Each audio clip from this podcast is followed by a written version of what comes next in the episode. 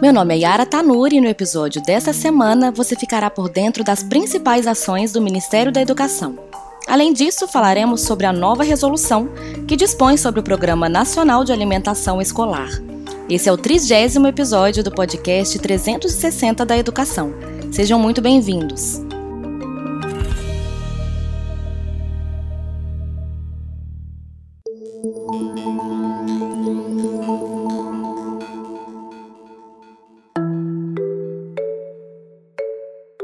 Confira o giro da semana. MEC. O Ministério da Educação conduziu na última quarta-feira a 59ª reunião de ministros de educação dos países do Mercosul.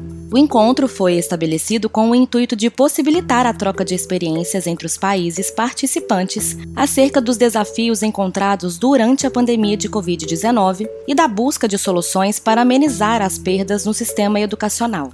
A reunião foi conduzida pelo ministro de Estado da Educação, Milton Ribeiro, pois neste segundo semestre de 2021, a presidência pro tempore do setor educacional do Mercosul encontra-se sob responsabilidade do Brasil.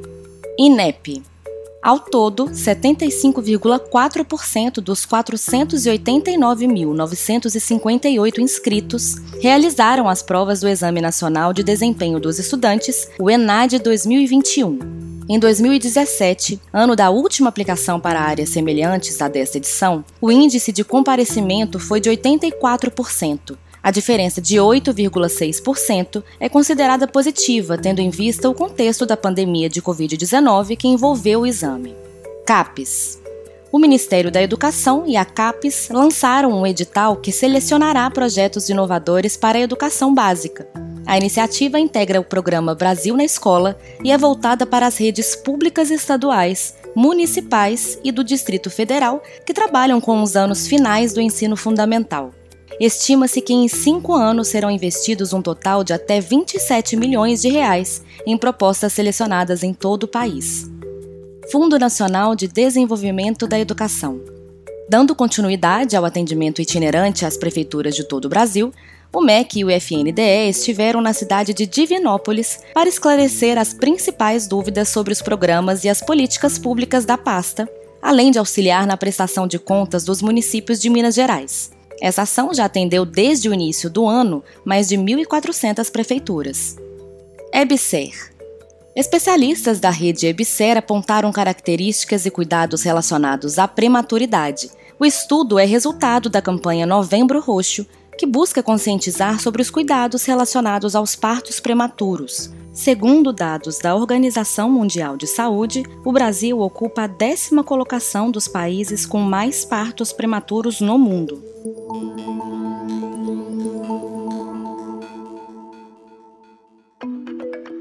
Agora que você já está por dentro das principais notícias do MEC dessa semana, vamos falar sobre a atualização da resolução que dispõe sobre o Programa Nacional de Alimentação Escolar. Foi publicada na última terça-feira a resolução número 21, que altera a antiga resolução do PNAE. Com essa atualização, o limite individual de venda do agricultor familiar e do empreendedor familiar rural para alimentação escolar passa a ser de 40 mil reais, o dobro do valor estipulado anteriormente.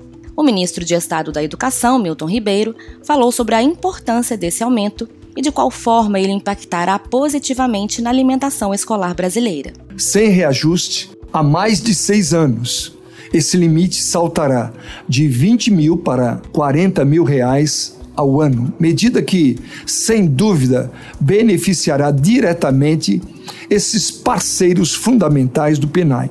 Ribeiro explanou ainda sobre o grupo que compõe a classe de empreendedores familiares rurais e que podem ser parceiros do programa. Além dos pequenos produtores rurais, fazem parte desse grupo de fornecedores da alimentação escolar os pescadores artesanais, extrativistas, silvicultores, quilombolas, indígenas. O PNAE foi instituído pelo MEC em parceria com o FNDE com o intuito de oferecer alimentação escolar e ações de educação alimentar e nutricional a estudantes de todas as etapas da educação básica pública.